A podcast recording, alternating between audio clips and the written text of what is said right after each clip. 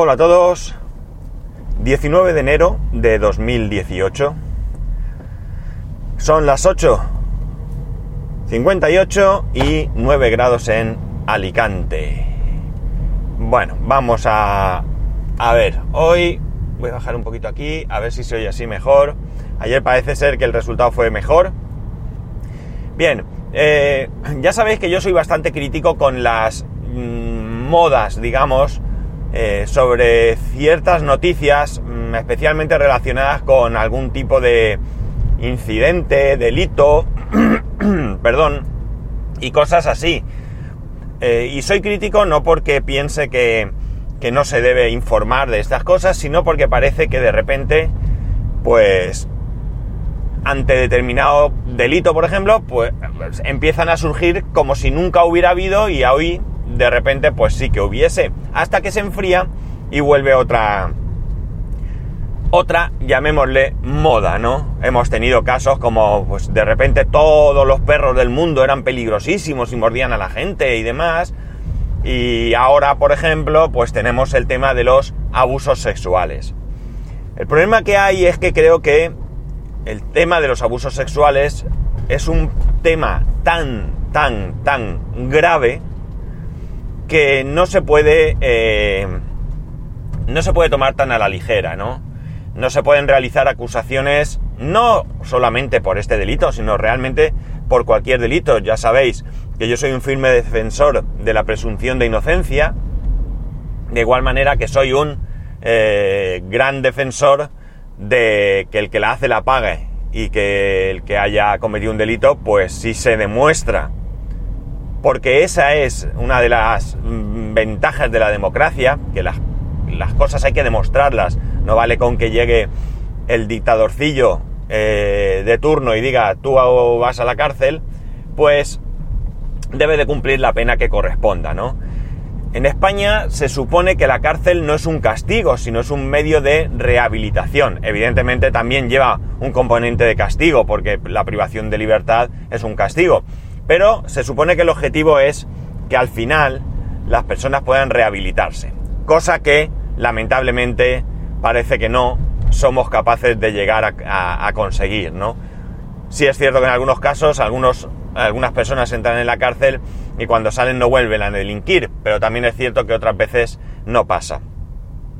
Eh, el tema de los delitos sexuales, ya digo, creo que es lo suficientemente grave eh, como para mm, ser precavidos, ¿no? Yo ya he contado aquí algún caso, eh, un caso concreto que, lo viví de cerca de una persona que, bueno, pues fue acusada de delitos y luego resulta que era falso, ¿no?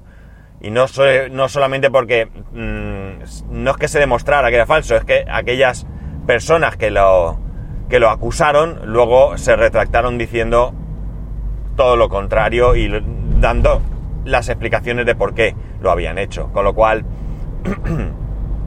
con un fatal desenlace para esta persona, con lo cual, eh, bueno, pues eh, creo que es eh, algo que hay que, como digo, tomárselo con mucha, mucha mayor seriedad. Evidentemente, aquel que haya cometido un delito, del que sea, y, si es sexual también, pues oye, si se demuestra debe ir a, la cárcel. No hay más que hablar, no hay más que hablar. Luego ya veremos si el proceso de rehabilitación es posible o no, pero debe de, evidentemente, cumplir. Tampoco veo bien, tampoco veo bien esos... Eh, mm, bueno, básicamente hay dos cosas que me ponen bastante, bastante nervioso, ¿no? Y es que eh, una persona, eh, eh, bueno, pues comete un delito, resulta que pasa un tiempo y el delito prescribe. Bien, yo no estoy en contra de la prescripción de delitos, pero sí de según qué delitos. Yo creo que una agresión sexual, especialmente a menores un asesinato, eh, bueno, eh, este tipo de delitos no deberían de prescribir. El que asesina, asesina y debe de pagar. Claro, ¿cuál es el problema? ¿Que lo pillas 40 años después? Vale, pero bueno, habrá que ver qué pasa. al mismo tiempo esto va un poco en contraposición con otra cosa que no me gusta. Y es lo siguiente. Lo que ocurre es que yo sí que soy partidario de valorar cuál fue el delito, ¿no?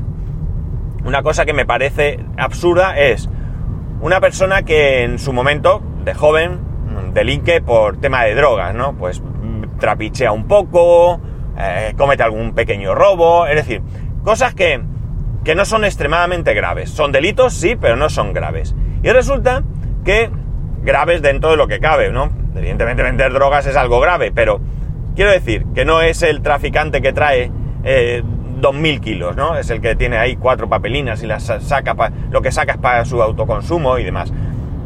Bien, esta persona la detienen, la juzgan y debido al procedimiento que hay, pues 10 años después, esta persona está en libertad, se ha reformado, se ha desenganchado, ha encontrado un trabajo, ha encontrado pareja, tiene familia, tiene hijos y cumple como cualquier persona con su sociedad y con sus impuestos y entonces resulta que lo cogen para meterlo cuatro años en la cárcel por un delito que como he dicho 10 años atrás y del que ya está rehabilitado, ojo, que a fin de cuentas es el objetivo de eh, las penas en, este país. Yo creo que ante esa situación quizás no se trate de decir, bueno, borro ni cuenta nueva, estás rehabilitado, estupendo, eso que te has librado.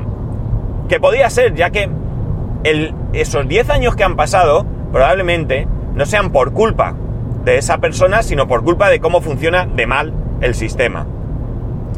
Eh, pero bien, llegados a este punto, quizás lo que podríamos hacer es sustituir esa pena de cárcel por eh, trabajo eh, trabajo comunitario. Oye, pues mira, esos cuatro años no vas a ir a la cárcel, pero te vas a tirar un año, por ejemplo, pues yendo a una residencia de ancianos a ayudar allí a las personas. O vas a ir a colaborar con una persona que tiene una minusvalía grave, eh, una incapacidad, y vas a ir a su casa pues dos horas eh, por la tarde o una hora y le vas a echar ahí una mano a lo que necesite por ejemplo, ¿no? Yo creo que con eso cumpliríamos varias cosas. Primero, meter a esa persona en la cárcel es destrozarle la vida.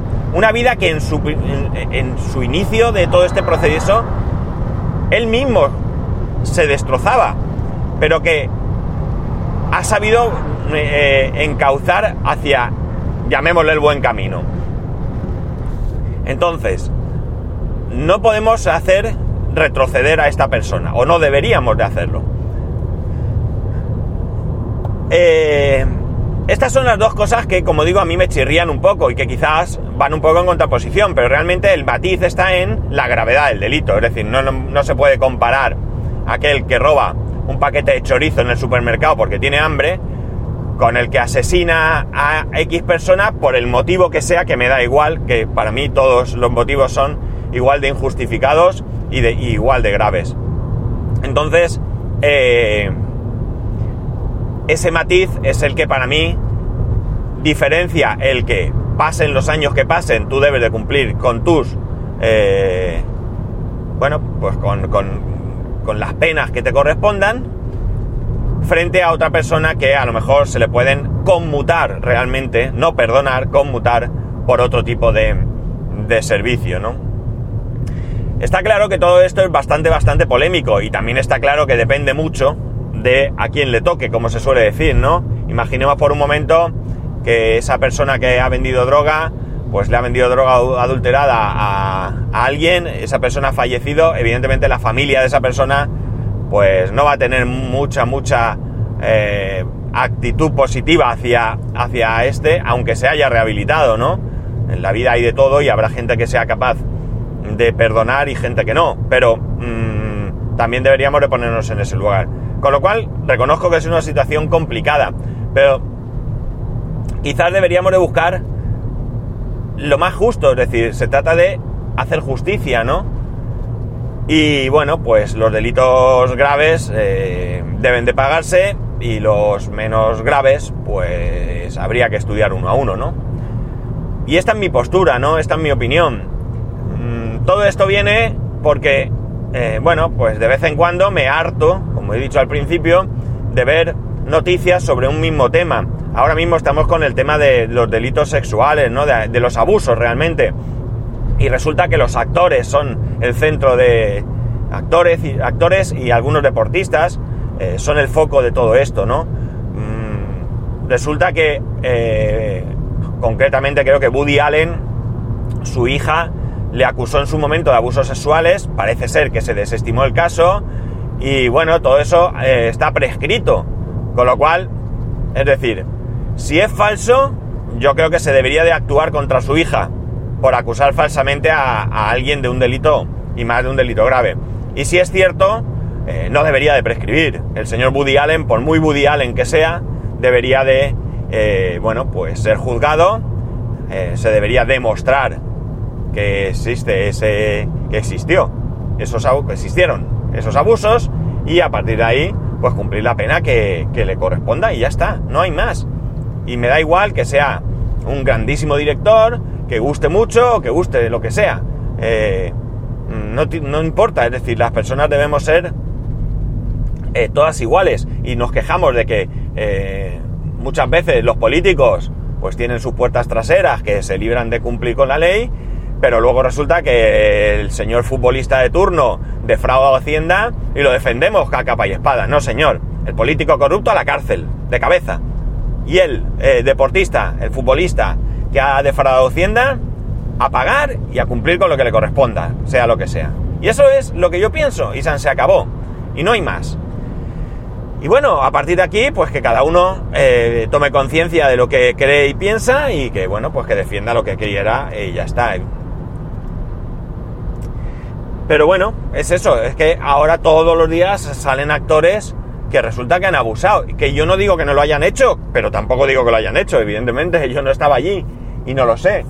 Pero que esto es un, asunto muy, muy serio y se toma de manera, de manera muy banal, ¿no? Y yo creo que, bueno, pues la culpa, o gran parte de culpa, la tienen por un lado la prensa, que le gusta mucho el sensacionalismo, y por otro lado, pues quizás nosotros mismos que también nos gusta este morbo, ¿no? Es igual que, ¿por qué eh, JPC ha sido detenido por abusar de su hija?